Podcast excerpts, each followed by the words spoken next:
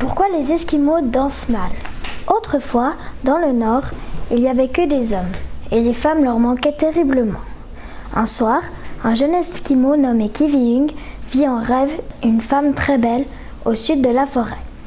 Il décida de partager ce secret avec Itu, le fils du chef. Itu dit Nous devons partir sur le champ.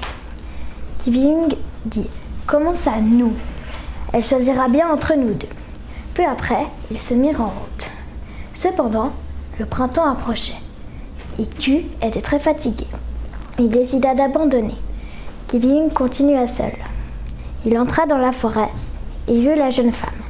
Ils se marièrent, mais leur bonheur fit de courte durée. Le fils du chef décida de les rejoindre. Kiviung était parti à la chasse. Itu prit la jeune femme et la jeune femme cria au secours. Kiviung partit à sa recherche. Quand il la trouva, ils tirèrent chacun de leur côté. La femme se déchira en deux. Ils partirent chacun de leur côté, mais la femme n'était pas morte. Kiviung fabriqua à sa femme un buste et y des jambes de bois. Cependant, il y avait quand même une différence entre les deux femmes. La femme de Itu dansait très mal mais était très agile, tandis que la femme de Kiviung n'était pas agile mais dansait à merveille. Et c'est depuis ce temps-là que les Esquimaux dansent mal.